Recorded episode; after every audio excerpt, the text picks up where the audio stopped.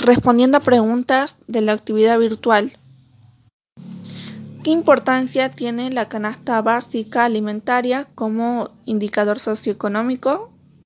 Bueno, la canasta básica nos indica el consumo de la población, cuánto es lo que está consumiendo la población, nos indica y, y como hay un descenso del consumo, entonces nosotros vamos viendo de que esa eh, alimentación está malnutrida, eh, le falta algunos alimentos y eso, por ejemplo, en la región del NOA, eso es lo que pasa.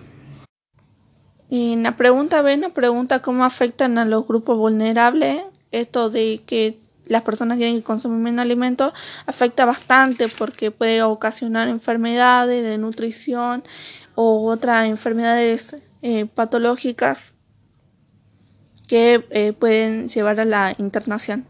Pregunta. Como futuro profesional, yo eh,